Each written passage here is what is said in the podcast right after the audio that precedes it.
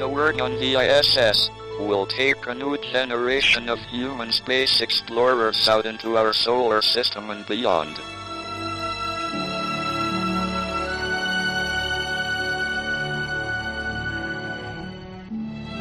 Fue una de las más alarmantes advertencias que nos dejó Stephen Hawking. Las próximas generaciones tendrán que explorar más allá del sistema solar si quieren sobrevivir. El científico de inteligencia deslumbrante, el luchador incansable contra las más severas adversidades, al final de sus días estaba convencido de que el futuro de la humanidad habrá que buscarlo en otros planetas.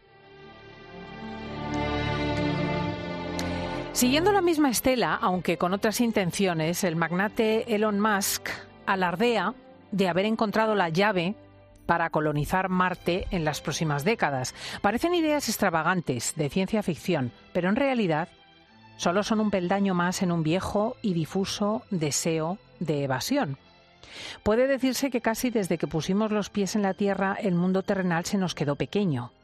Con hazañas memorables, a golpe de lanza y de remo, y sin más señas que la intuición y el apetito de conocimiento, se fueron explorando los contornos de un mapa mundi que a medida que se extendía iba acrecentando la curiosidad por lugares no conocidos, por las mil lejanas cosas y por las naciones no visitadas. Y así fue como surgieron los países inventados. Lugares que no existen, pero que fueron imaginados y por lo tanto son.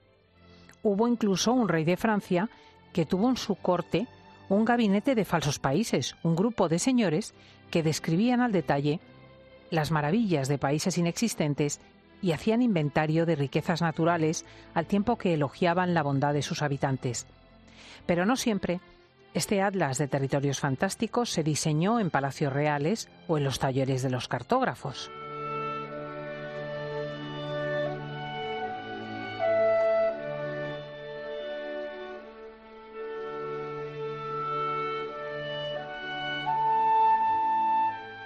En los años 40 del siglo pasado, alrededor de la mesa camilla de un pisito de Barcelona, el matrimonio formado por Antonio Sánchez y Mercedes Junco puso en el mundo un sexto continente, el más ameno y deseado de los posibles, y lo llamó Hola. Una geografía de papel cuché donde siempre es de día. Hola es el dorado de la dicha, un reino donde todo está en su lugar, con sus casas blancas, su cielo azul, sus portones de madera, los días sin orillas de la juventud despreocupada, sin agobios ni reconvenciones. ¿Acaso escuchar algo de música, coger unas cerezas y nada más? Un territorio cuyo cartel de bienvenida no deja dudas al visitante. Aquí encontrarás la espuma de la vida. Al cuidado de este paraíso fabuloso se encuentra una saga de periodistas que desde hace casi 80 años se esmera para que cada miércoles renovemos el pasaporte para acceder al lugar donde los sueños se hacen realidad. A esta familia pertenece nuestra invitada de esta mañana, que precisamente viene a ofrecernos otra de esas invenciones que surgen cuando nos apartamos del trabajo cotidiano y nos adentramos en los ámbitos de la imaginación. Esta vez el ingenio no ha salido de una mesa camilla, sino de la evocación de un lugar que es el origen de todo, África.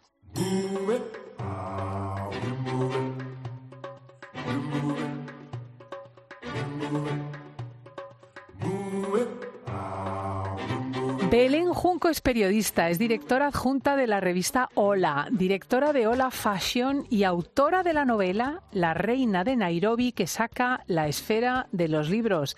Belén Junco, muy buenos días. buenos días, Cristina.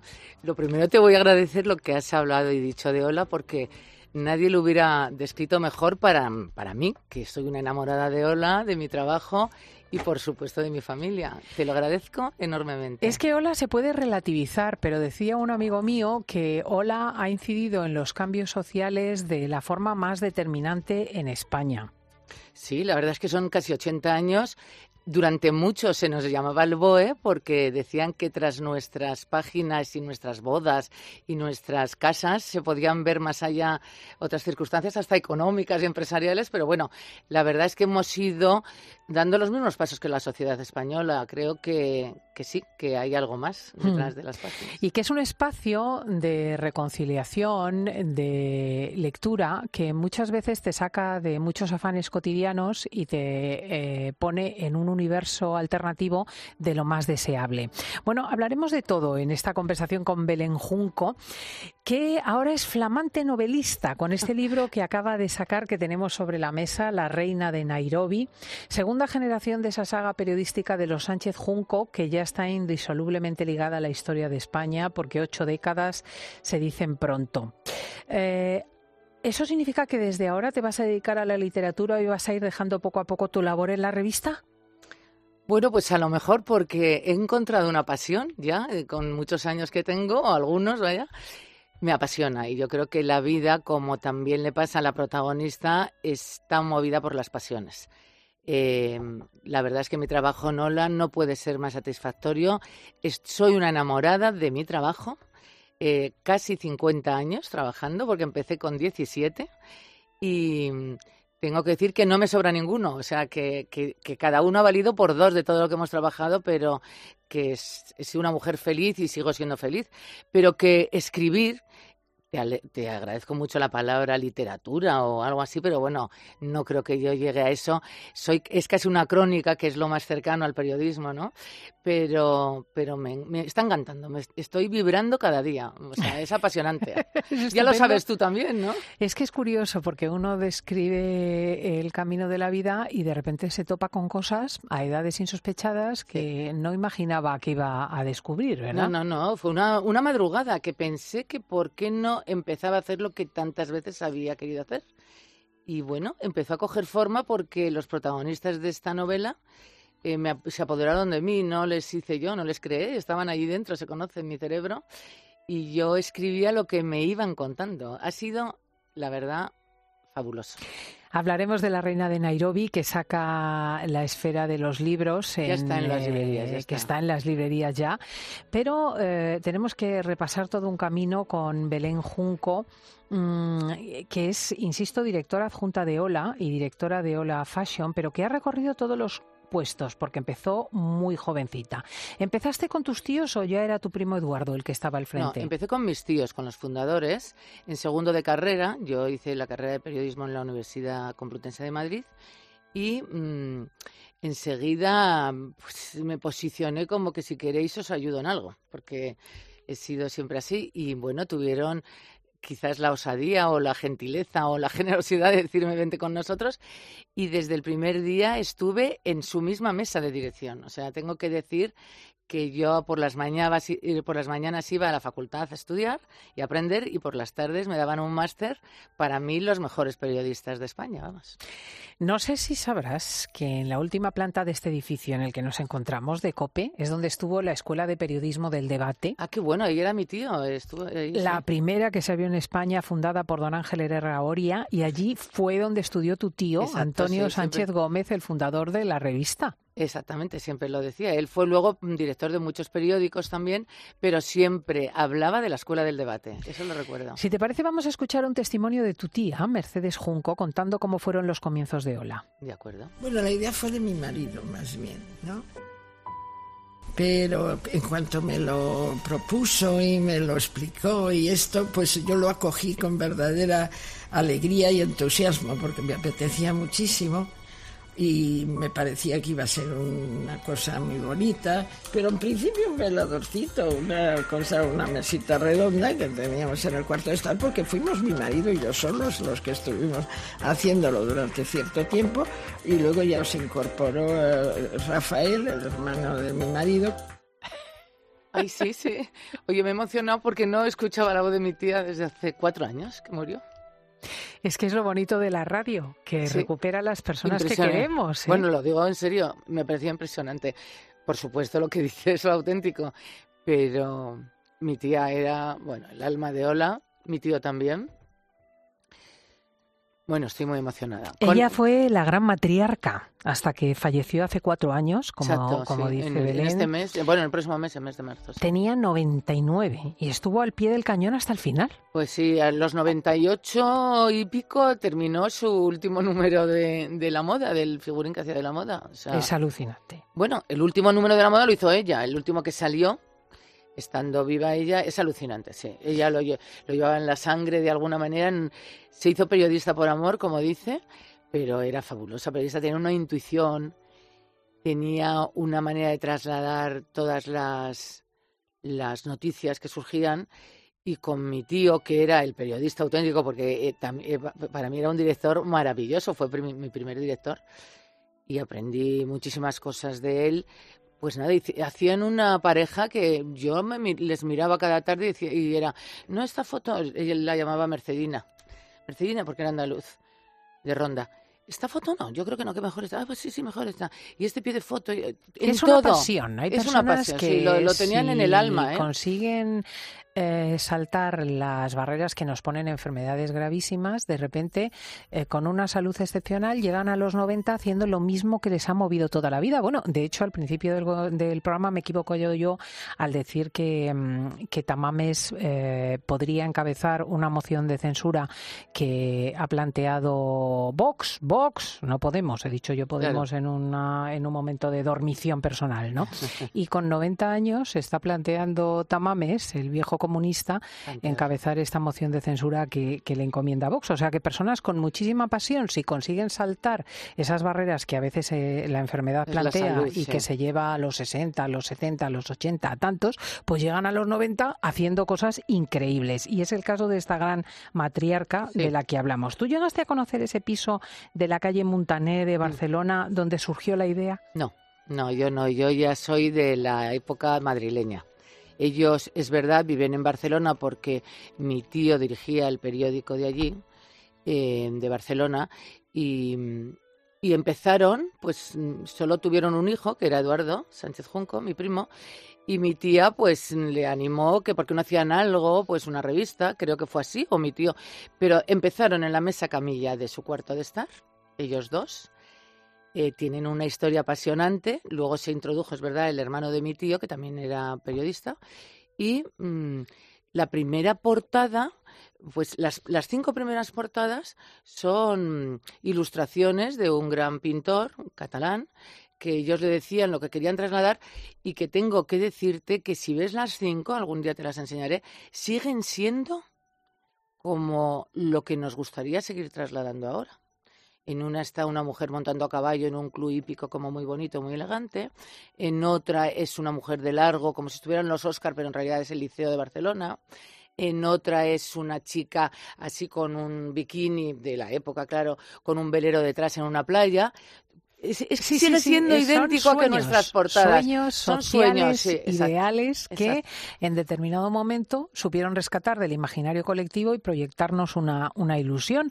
El hecho de que durante tantos años se haya mantenido la dirección de la revista en manos de la misma familia, yo creo que ha sido la clave de la pujanza. Pues yo también lo creo. Ahora es Eduardo Sánchez también, el hijo de Eduardo Sánchez Junco, el director. Y la verdad es que yo creo que sí. Mi hijo dice, tengo un hijo que dice, mamá, tenéis el secreto de la Coca-Cola, vosotros en Ola, pero, pero bueno, no sé si será así, pero quizás imprime carácter. Estas cosas es así. Cualquier director imprime carácter, pero si son de la misma familia durante 80 años, quizás haya algo de ADN de la familia. Bueno, lo tienen que decir los lectores todo eso, pero... Yo creo que lo van diciendo semana tras semana. Veinte páginas tenía aquel primer número de Ola que salió a los kioscos un 8 de septiembre de 1944.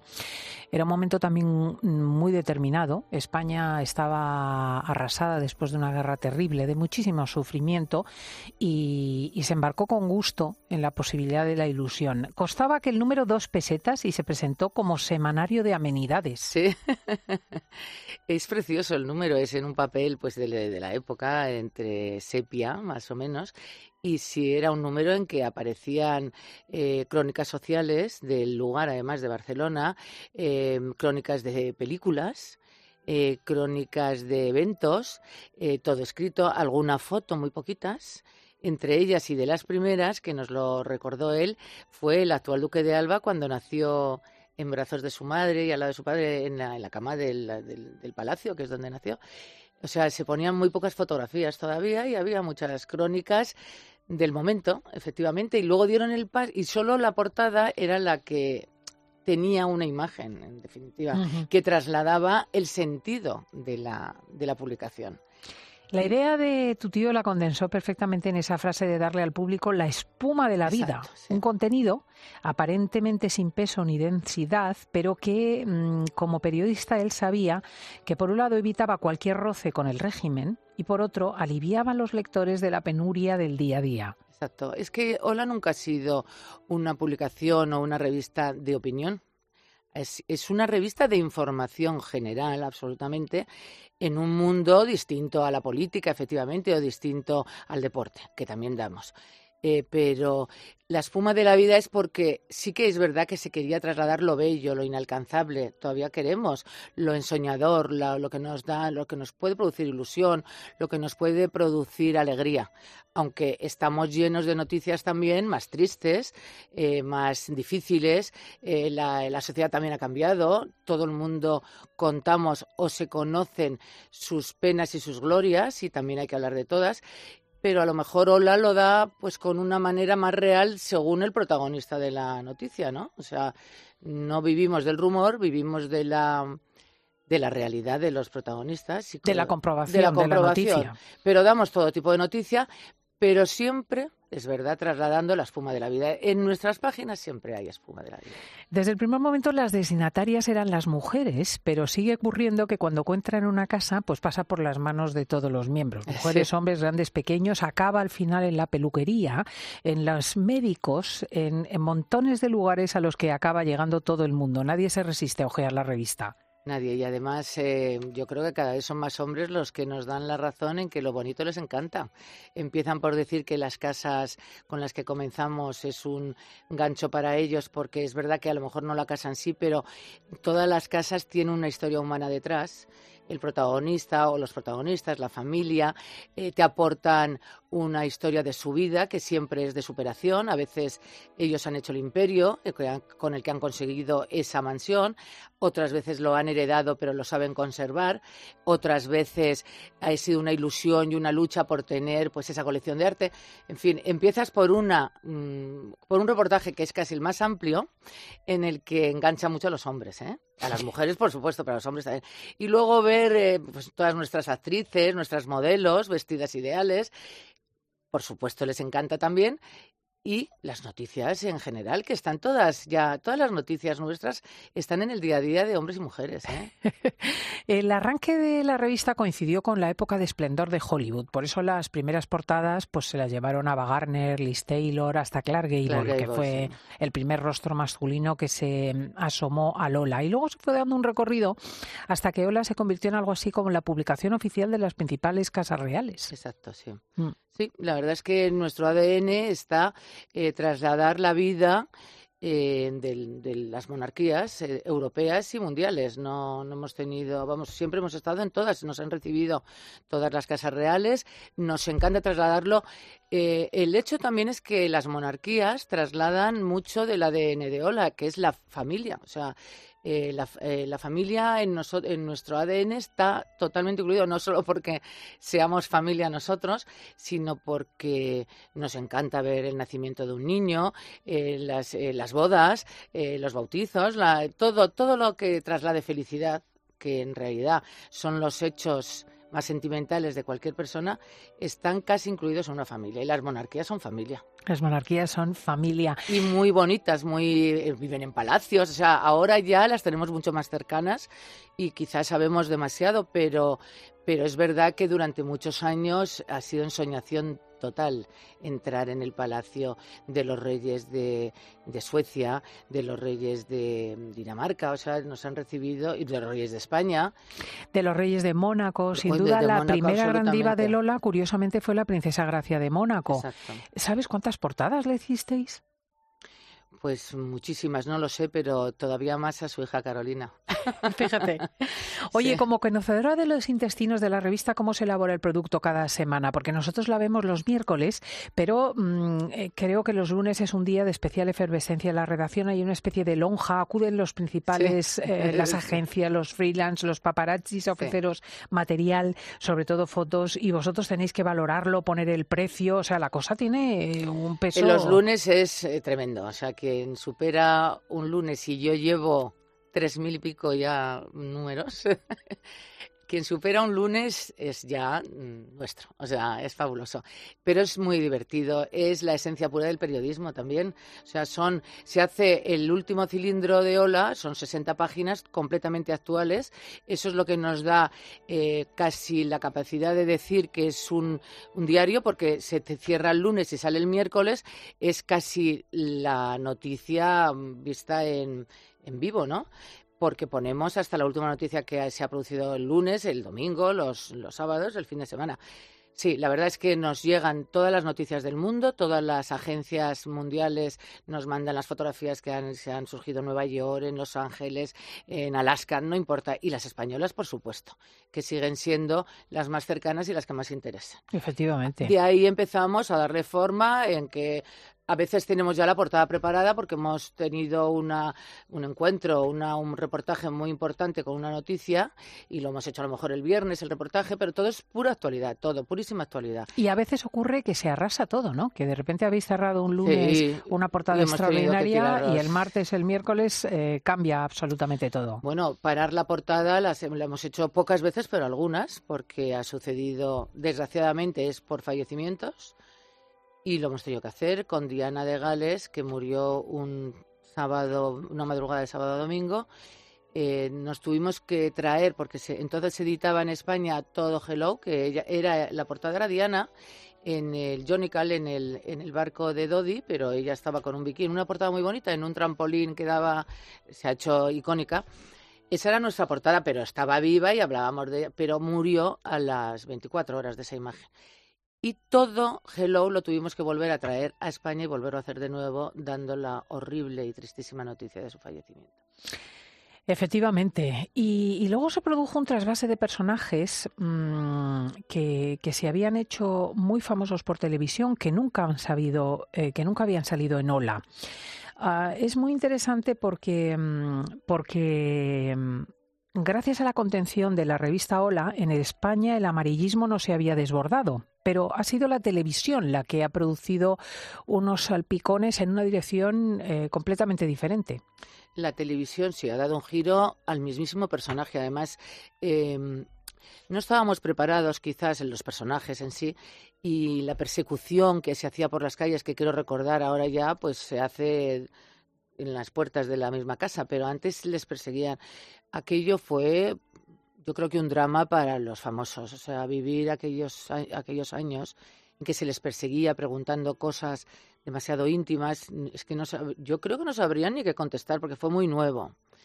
Es verdad que hasta ellos mismos decidieron muchas veces encerrarse en sus casas y no dar cuenta de nada, y bueno, el tiempo ha ido poniendo las cosas en su sitio, pero es verdad que ha habido que adaptarse a todo. Ahora nos estamos adaptando al, Instagram, a, las webs, que también la tenemos. Nosotros tenemos de todo. Hay muchos. lo primero que es un medio de comunicación es el teléfono de cada uno. O sea, no, no. Hola ha tenido que hacer también una adaptación de incorporar un montón de personajes también y formas de tratarlos que la televisión presionaba para hacer, pero, mm, pero hay cosas que no se traspasaron. Parece que fueron incluso los lectores los que marcaron las líneas. Por ejemplo, no fue bien aceptada la portada de la madre de Jesulín de Ubrique. Bueno, mm, la madre de Jesulín de Ubrique yo tengo que decir que es una madre gallina en el fondo que ha tenido a sus niños alrededor, una madre de un pueblo español que es Ubrique, que se hace conocida mm, pese a ella misma, ¿no? Mm, seguramente nuestra información era súper respetuosa y súper maternal. Ella hablaba de sus hijos, de su hijo y de lo que les estaba sucediendo. Ola siempre ha dado esas imágenes, a lo mejor lo que chocó es que fuera la madre desconocida de un torero, pero un torero en España era un torero, o sea, eso nadie nos lo puede quitar. Con tanto esmero cuidan a los personajes que mira lo que dicen dos clásicas de vuestras portadas, Isabel Preisler y la duquesa de Alba. Yo guardo los, las revistas, eh, los reportajes que más me han gustado y más cariño tengo y los guardo en álbumes y los tengo siempre de recuerdo, ¿no? Yo guardo todos los recortes que, que se habla de mí en, en álbumes todos los años. Qué monas las dos, a las dos las quiero muchísimo. Y a la duquesa de Alba la sigo queriendo, era una persona fabulosa y sigue siéndolo, porque además fue muy transgresora, fue una mujer fabulosa. Se puso el mundo por montera. Exacto. Isabel es para mí, bueno, la quiero mucho, es muy generosa, muy cariñosa, muy mamagallina también que hemos hablado, tiene a toda su familia siempre alrededor. Es una mujer que a lo mejor se la conoce poco en su lado más humano porque se cree que se la conoce mucho, pero ella tiene unos valores intrínsecos fabulosos. Y no me has podido poner mejor ejemplo de Ola también, me encanta. ¿Qué tiene Isabel que nos fascina? ¿Cuál es la clave? ¿Tú has conseguido identificarla? Bueno, yo lo digo muchas veces, ¿qué comes para comerlo yo también? y parecerme un poco, pero bueno, ella es así, tiene, ella es de nacimiento así, pero ella lo que es es una mujer pues que ha nacido con las cosas muy claras, yo que creo, y con mucho corazón, ¿eh? así como a veces se la ve, y bueno, perdón, se la deja de ver durante meses, es que ella es muy hogareña, si no sale de su casa, o sea, su casa es su, su mundo, su santuario. ¿Pero por qué nos fascina? Pues porque yo creo que es una mujer alcanzable, porque inalcanzable las dos cosas. O sea, ¿podíamos llegar a parecernos a ella? Pues no. Pero ¿tiene cosas que nos encantan? Pues sí. Y que somos, es madre de familia, numerosísima, tiene cinco hijos, le quiere, todos los hijos la adoran. Oye, eso, y todos están a su alrededor. Eso es un valor de ella sola porque los hijos con lo que tienen y sus carreras personales y, cada uno vive en un país y ella hace piña donde vaya ella van a ir a pasar el y verano. Nos parece guapísima. Es que lo es, es ideal, nos parece con estilo, nos parece inalcanzable, que es un poco ola también, ¿no? Nos parece que una mujer que se cuida pero muy serena. Yo al oírla hablar, la acabamos de oír hablar, ella es así de serena, yo soy una atropellada en la vida y ella en cambio lo dice todo muy bien. Pues es una mujer que con una varita mágica cuando nació, seguramente la dieron, ¿no? Sí, sí, sí, sí, especial. Eh, la historia de la reina de Nairobi, la novela con la que viene Belén Junco bajo el brazo, sin duda haría para un gran reportaje de Ola. Ay, qué bien. Bueno, yo no podía hacer otra cosa que no tuviera algo parecido. No es un personaje de Ola ni personaje de nadie, ni conocido, ni mío. Ojalá yo hubiera tenido estas vivencias. Pero me salió a borbotones. Tengo que decir que si hay algo real es pues lo que yo he hecho toda mi vida, seguramente el gusto por la decoración, el apasionamiento por el amor, que yo es de lo que he vivido también, porque hola son las pasiones humanas y los sentimientos de, las, de los famosos, ¿no? Y aquí el amor está a borbotones en esta novela y el desamor, y, pero también la amistad, en la que creo totalmente, en en la decoración maravillosa, en las mesas bonitas, en los detalles. Eh. Podemos adelantar que se trata de la historia de una mujer joven que lo tenía todo para triunfar en la vida, belleza, empuje, valoración profesional, poder adquisitivo, incluso amor, pero que es en ese capítulo donde sufre una ruptura por una infidelidad de terribles consecuencias para toda su familia y eso la lleva a la decisión de reinventarse en un lugar eh, que elige y que es África. El escenario es Kenia, la tierra de los Masáis. ¿La conoces bien? Hombre, la, la podía conocer mejor todavía, pero conozco Kenia, conozco Nairobi, conozco Zimbabue, conozco las cataratas Victoria. A mí ese mundo sí que podíamos haber pensado que mi primera novela iba a estar allí. No fue aposta, pero en el momento en que ella escribe Me voy a Nairobi, que no es adelantar nada, lo encontré logiquísimo yo misma. O sea, no lo hice aposta, me salió, pero es a lo mejor donde yo me hubiera ido.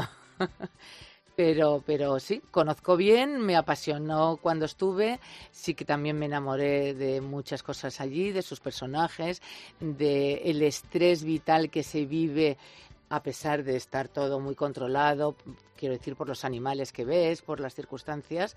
Em, estuve en una misa de un misionero y a mí aquello me apasionó, cómo vivían, cómo cantaban todos los feligreses, con qué amor hacían todo. O sea, todo es amor pasión o tragedia en, en África. Pues es una familia mm, con la que uno podría hablar durante horas. Cada uno de sus miembros tiene otra clave de la historia de España que también ha pesado muchísimo. Ha influido en cada una de las familias en su concepto de la moda, que es una enorme industria, de la elegancia, del patrón familiar, la importancia de efectivamente de, las propias familias y em, y nuestro imaginario colectivo. Eh, la verdad es que mm, es, eh, es, pena tener que reducir la conversación por el tiempo radiofónico. En los próximos años, Belén, ¿por dónde crees que evolucionará la prensa del corazón? Porque está evolucionando.